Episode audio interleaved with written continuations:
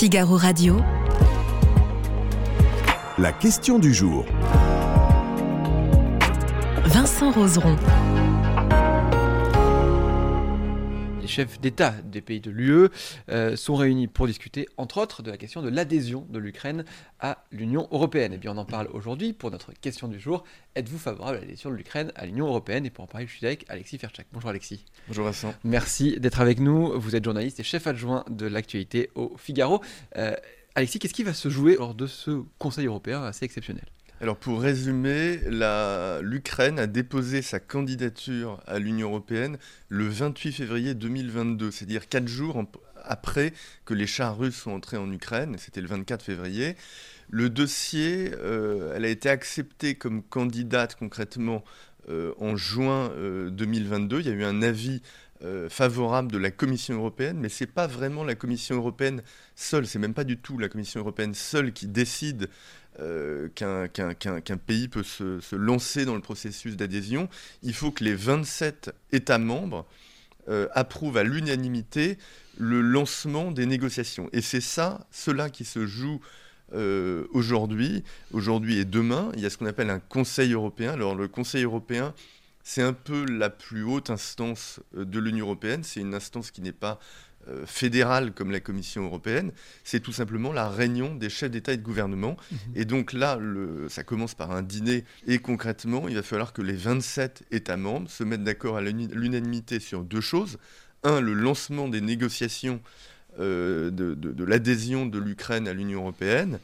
Et deuxièmement, c'est peut-être un projet de plus court terme, c'est une nouvelle euh, enveloppe d'aide financière et militaire à l'Union européenne pour une valeur de 50 milliards. Mmh. Alors vous avez 20 milliards qui sont des dons et 30 milliards qui sont des prêts.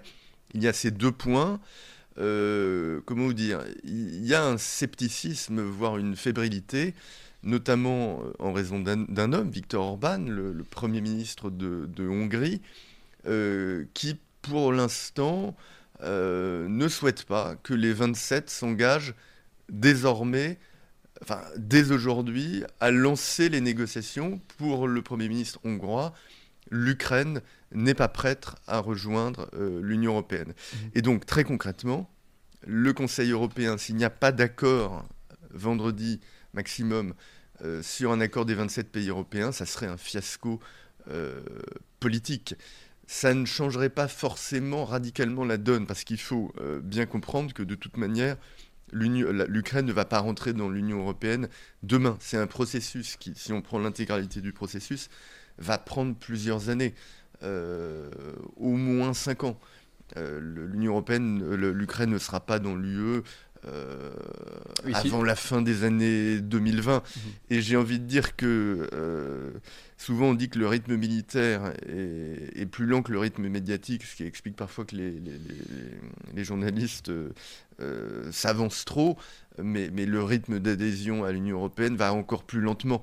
et donc la principale question c'est d'accord l'Ukraine dans l'Union européenne à la fin des années 2020, mais d'ici là, il se sera passé beaucoup de choses sur le terrain militaire, euh, puisque vous savez que la fameuse contre-offensive euh, d'été de l'Ukraine, lancée en juin et à peu près achevée, on va dire, au, dans le, courant du mois de septembre, n'a pas du tout porté ses fruits. Mmh. Si on regarde, euh, la ligne de front n'a pas bougé, ils ont pris un village, Robotino, ils n'ont pas réussi leur percée vers la mer d'Azov.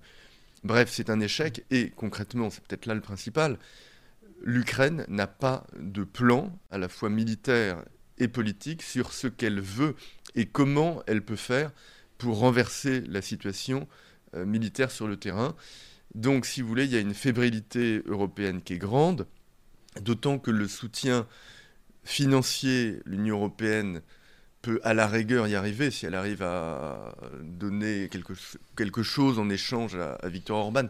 Viktor Orban, c'est souvent ça. Il, dit, il arrive en disant non, et, il se fait désirer, et à la fin, assez souvent, il finit par lâcher le morceau, mhm. en échange de contrepartie.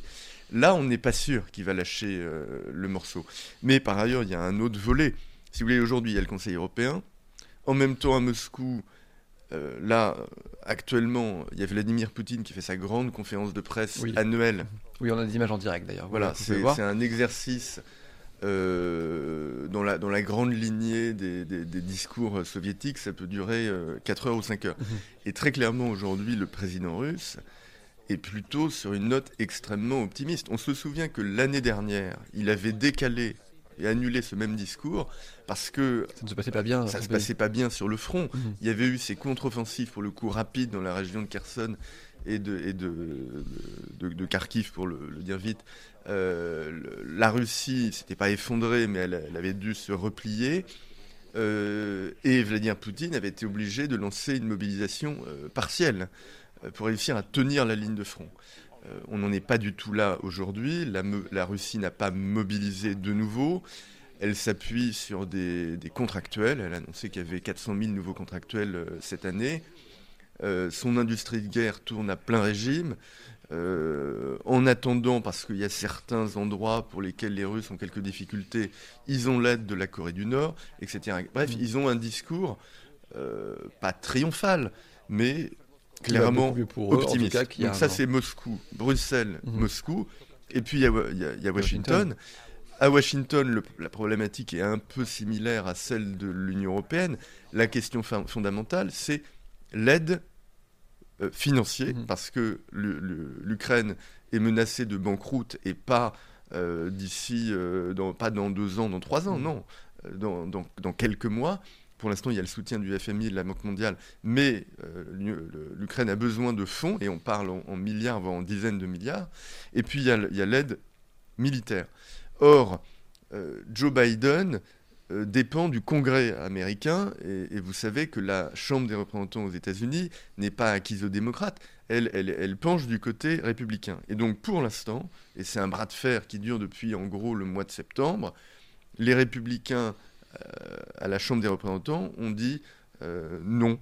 Mhm. Euh, il n'y aura pas, ils n'ont pas voté un, un- un budget dans le budget des- de l'État fédéral. Il n'y a pas Mhm. un nouveau budget, et donc ils font un bras de fer. Euh, Zelensky est allé il y a quelques jours euh, à Washington. Concrètement, il est revenu euh, bredouille. Il avait annulé pour cette raison un premier déplacement à Washington il y, a, quelques semaines. Ça ne veut pas dire qu'il ne va pas y avoir un accord. En gros, les républicains jouent une sorte de partie de poker. et en fait, ils pourraient, au conditionnel, c'est pas du tout acquis, céder sur l'Ukraine en échange de concessions en termes de politique intérieure sur l'immigration. Mhm. Mais j'ai envie de dire que le problème est, est- est ailleurs. Euh, on a vu que l'aide militaire qui a été accordée jusqu'ici par les États-Unis et par l'Union européenne n'ont pas suffi à renverser la donne sur le terrain. Et donc là où il y a une fébrilité aussi, c'est que il ne s'agit pas seulement de prolonger l'aide dont l'Ukraine a bénéficié jusqu'ici, il s'agit d'avoir une nouvelle stratégie avec des moyens qui vont avec pour définir les conditions de ce qu'on pourrait appeler une victoire en Ukraine.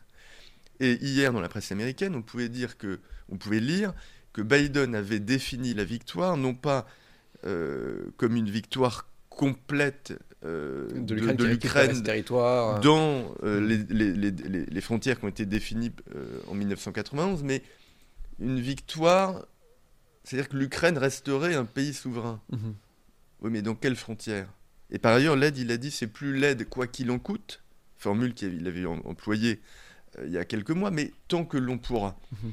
Donc on voit bien qu'il y a- il y, a une fébrilité sur les objectifs de guerre, sur les moyens, et c'est ça le principal. Et par ailleurs, il y a cette euh, question de l'adhésion à l'Union européenne qui évidemment serait un signe politique extrêmement Mm. fort, même si encore une fois, c'est à long terme.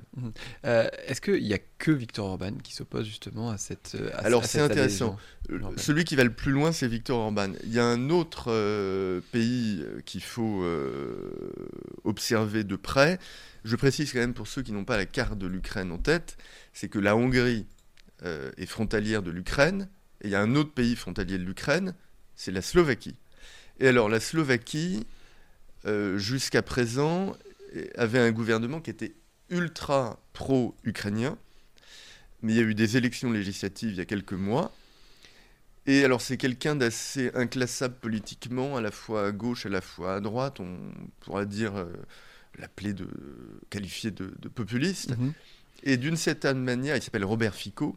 Et Robert Fico, on va pas dire qu'il est sur une ligne pro-russe. D'ailleurs, il, a dit qu'il ne s'opposerait pas, il ne mettrait pas son veto, contrairement à ce que menace, ce que menace de faire Orban. Il n'a pas dit qu'il mettrait son veto. Euh, là, jeudi et vendredi, à, une, à, un lancement des négociations pour euh, l'adhésion de l'Ukraine à, à l'UE. Mais en revanche, il a un discours euh, très ambigu sur l'Ukraine.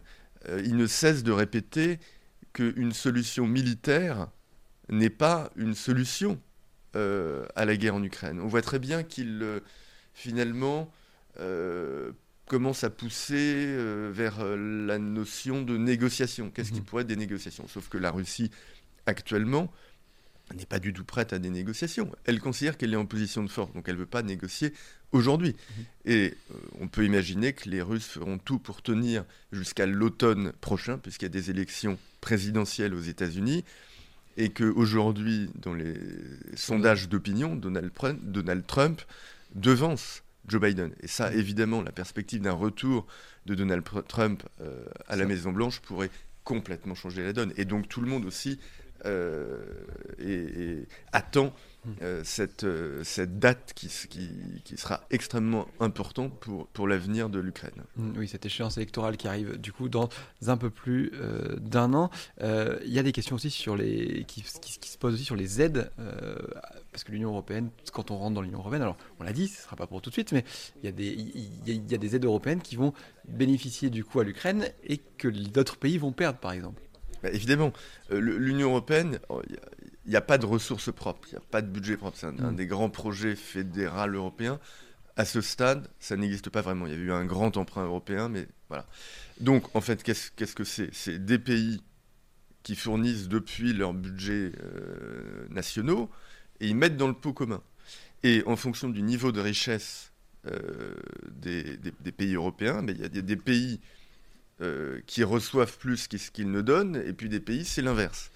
Et euh, l'Ukraine, il faut bien voir que le, PIB ukrainien est extrêmement faible, mmh. euh, surtout vu la situation actuelle. Donc évidemment, l'Ukraine serait un des pays qui recevrait le plus d'argent. Mmh. Et donc dans l'équilibre des 27 pays européens, eh ben, il y, y, a plein de pays qui recevraient moins, et il y a même des pays qui basculeraient de la catégorie de receveur net à celle de donateur net.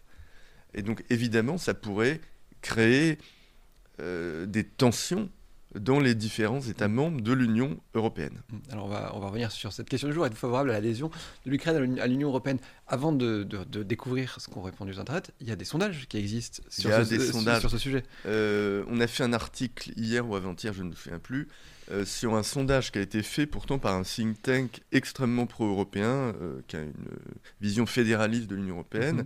qui s'appelle le CFR. Et ce sondage a été fait, alors non pas dans toute l'Union européenne, mais dans six pays européens. Euh, L'Allemagne, la France, la Roumanie, le Danemark, l'Autriche, et je ne sais plus à combien j'en suis, mais je ne dois pas être très loin des six.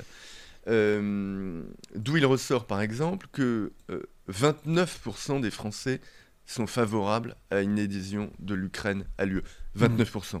C'est extrêmement euh, faible. Euh, et en face, il y a 35% euh, des Français qui sont opposés. Donc il y a mhm. plus de Français qui sont opposés que de Français qui sont favorables. Mhm. Et entre les deux, il y a grosso modo un petit tiers de Français qui ne savent pas mhm. ou sont indifférents. Mais il n'y a pas... Et alors, ces chiffres français sont légèrement inférieurs à la moyenne des six pays européens, où pour le coup, on passe à 37% de, de, de soutien. Et 33 contre. Mais ah il faut bien mesurer que ça mmh. reste des chiffres relativement faibles. Mmh. Il n'y a pas aujourd'hui une adhésion des peuples européens euh, à cette idée d'une Ukraine qui serait euh, à l'intérieur de la famille, euh, de la famille européenne. Juste un point, dans ces six pays, il y a un seul pays qui est favorable au-delà de 50% à l'adhésion de l'Ukraine à l'UE, c'est le Danemark, qui est pile à 50%, et il y en a un où l'opposition est carrément majoritaire, c'est le Danemark, euh, c'est l'Autriche, pardon, mhm. à 52%. Euh, voilà, donc les, dans, les esprits européens, les choses ne sont pas faites, et parmi les diplomates, il y a euh, en coulisses une forme de scepticisme qui est assez grande en réalité. Et bien regardez, quand on demande à nos internautes sur le Figaro, ils sont favorables à 35% contre 65% euh, à l'adhésion de l'Ukraine à l'Union européenne. Donc ce qui rejoint quand même pas mal ce que ça rejoint le, ce, sondage publié il y a deux jours. Merci beaucoup Alexis Verchak d'avoir été avec nous aujourd'hui.